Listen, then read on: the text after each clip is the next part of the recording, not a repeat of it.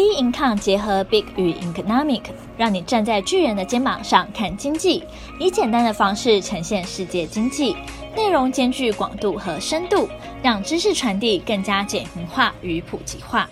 各位听众好，欢迎收听小资生活理财术。今天的主题是三十岁前存到一千万不是梦。最近天气好像有比较回暖哦，而且再过几个礼拜之后就要过年了。那有些学生应该现在就放假吧？大学生好像前阵子或者是这个礼拜都是期末的考周嘛，大家应该都很羡慕学生时代都可以放寒暑假，然后放比较久。可是呢，现在上班族呢都会想着说，哎，今年红包呢又要花多少钱呢？出社会呢就跟钱就比较有关系。过一个长假之后，我觉得是审视自己财务的好时机哦。不管是上班族啊，或是学生，都可以在长假期间呢，好好思考一下你财务的分配该怎么分配，要怎样呢可以达到自己的目标哦。刚毕业啊，或是要就业的学生啊，或是上班族，都很喜欢提说目标年薪要百万，这应该很常听到吧。也会希望说可以快一点存到第一桶金，也会订定目标啊，看看自己能不能够存到千万。反正钱这种事情，我觉得大家应该都不嫌少吧。并且啊，很多时候大家都会以三十岁当一个基准点，因为三十而立嘛，而且三十岁也算是说工作一段时间，也算是比较成熟的年纪，所以三十岁当做一个存钱到多少的目标呢，是还蛮好的基准点。当然，我们今天要撇除有富爸妈达到资产的状况。如果今天有富爸爸、富妈妈，让我们直接存一千万，那当然很好啊，也很羡慕。但是呢，这也算比较少数嘛。所以，我们今天就会撇除这种状况，而是要怎么用自己的钱存到千万。大家应该也很常会听到财富自由，不用工作赚钱啊，就有被动收入，不需要去上班，不需要跟同事相处，或是不需要跟讨厌的主管做互动。然后可以自由的安排时间呐、做自己想做的事情。那大家财富自由之后会想做什么事情呀？如果我财富自由的话，除了一些吃喝玩乐啊有所升级之外，这种享受生活的，我也希望说可以有足够的钱呢，可以帮助艾滋宝宝或是孤儿院的小孩。因为我觉得说那些小孩子呢都非常的无辜，并且呢，我觉得童年其实对每个小孩子都非常非常重要，影响也非常深。那很多人到年纪大了，还是要用一辈子的时间呢来治愈童年，并不是说这些阴影啊，或者这些影响到年纪大的时候就可以排掉童年的创伤。所以我觉得可以给小孩子呢一个舒服的童年，我觉得很重要。当然啊，回到现实面，大家一定觉得要到财富自由或是三十岁存千万很困难，因为一个大学生毕业的时候大概二十二岁。研究生毕业的时候大概二十四或是二十五岁，那只剩下几年的时间要怎么达到呢？那我觉得大家应该都要有个观念，把目标呢设高一点。三十岁呢设千万，努力达成时，就算没有到千万也很接近，并且啊那些钱还可以拿去付房子的头期款。那就算你没有存到千万的现金，其实你名下也有千万的资产嘛。追求财富的时候，其实很忌讳、很忌讳的，就是有很多负面的情绪跟借口，觉得一直达不到，觉得不可能，就不想做，或是达到的人都是特例，或是说他有很好的背景。那我就跟大家分享我前几天看到的影片，一个 YouTuber 发的影片，他那边是提到说有两个主要的角色是越南移工，逃到美国之后呢，那不会讲英文嘛，只能在底层做一些比较劳力的工作，但是又不甘于要赚大钱这个梦想。大家想想看，你到一个陌生的环境，你原本做非常低阶层的工作，甚至呢，你英文也讲不好，那要怎样赚钱？可是他也不断的进修，不断的学英文，然后呢，到了赌场当那个荷官，后来再演变成美国第一老千集团。这边举的例子当然不是说要你学习如何当老千，而是呢，应该想着说，哇，原本在那么艰困的环境下，要怎么不断努力成长，不断努力赚钱，连那时候在这么低底层状况工作，都有办法增进自己，都有办法不断的增加收入。像比尔盖茨啊，他就有说过，出生贫穷不是你的错，但若死时依然贫穷，都是你的错。诶，我觉得他讲到这个，我就想到。我最近看到一个部落客讲一件事，他是美食部落客，他就有评论各式各样的美食。因为现在算是草莓季嘛，那有些甜点呢，它的用料会比较贵，可能用比较好的草莓，或是用比较好的鲜奶做成的奶油。那相对的，这个蛋糕这个成品呢，是不是也蛮贵的？以往呢，他发这种文章的时候，下面的人可能会回说：“哦，我觉得 CP 值不高，我觉得太贵了。”好贵啊，花不下去，吃不下去。但后来这个部落客呢，就改变他的策略。他在这种用料品质比较好、东西比较贵的食物上呢，他都写了一点说：贵呢不是他们的问题，而是你的问题。因为会觉得贵的人，一定是钱赚的没那么多。那我就觉得，诶，跟这句话还蛮雷同的。因为达不到的人啊，都是认为说不可能达成。那就没有规划。那如果达不到的话，要摆脱穷脑袋，就要擦掉错误的金钱观，要学会要怎么跟钱相处。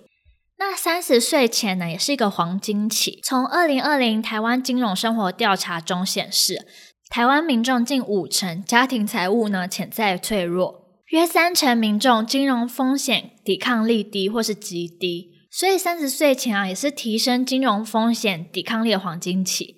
在年轻时呢，透过金融知识还有教育的介入，对未来财务生活品质呢影响也很深远。要怎么样财富自由呢？获利的方程式，大概是这几样：大家必须要先工作赚钱嘛，那赚钱以后一定就得存钱，存钱之后就要去理财，再赚取被动收入。这听起来好像大家很常听过，也觉得很理所当然，但是做起来呢，其实也没那么容易哦。因为有人从第一步存钱开始呢，就已经不会做了，根本不知道每个月花了多少钱，或者钱到底跑到哪里去。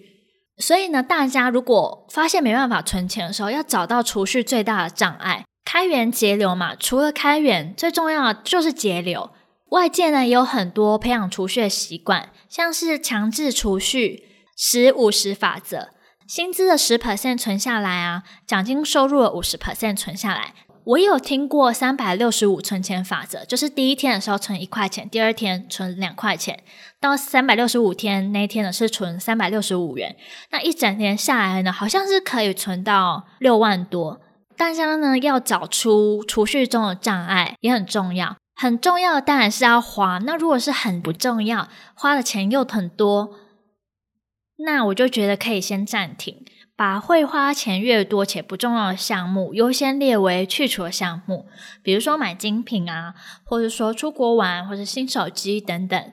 当然自己认为重要的东西不一样，所以呢，自己可以回头想想，什么东西对你重要，什么东西对你不重要，那钱花的金额是多少？想想呢，有什么可以赶快踢掉。当你踢掉这些之后呢，你的钱就省下来咯。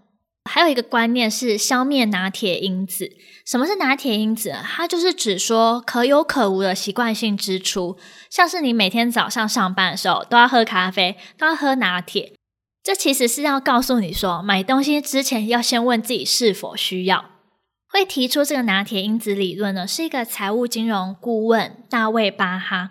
他就说，虽然他每天好像花一杯咖啡钱、一杯拿铁钱好像很少。但是呢，其实只要每天省下来之后，一年折合下来，可能就有新台币三万多块。还有检视自己的财务有没有异状，就像自己的身体或是车子一样，都要适时的体检或是保养啊。有状况的时候就要及时治疗。像是大家可以看看自己的应急能力。有没有钱啊？足够应付未来半年或是一年的生活，或是突发状况，像是你突然间生病或是车祸的时候，你的应急能力到底在哪？还有偿债能力，或者说保障能力啊，还有升息能力等等。再来的话，大家如果存到钱的话，可以利用副业拓展收入来源。其实要找出会赚钱的副业呢，也是蛮困难的。如果真的想要做副业的人，需要列出自己的技能、专长，还有自己很喜欢、很喜欢的领域。因为这些你很懂的东西，你才可以从中呢抓到重点嘛。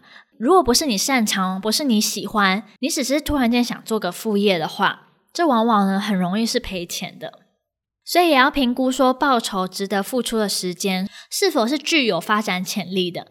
那大家如果说觉得找副业呢不是自己想要的，做副业呢觉得钱呢花太多了，成本太高了，那没关系。我觉得最后一点呢，也是最重要的，就是尽可能提早投资。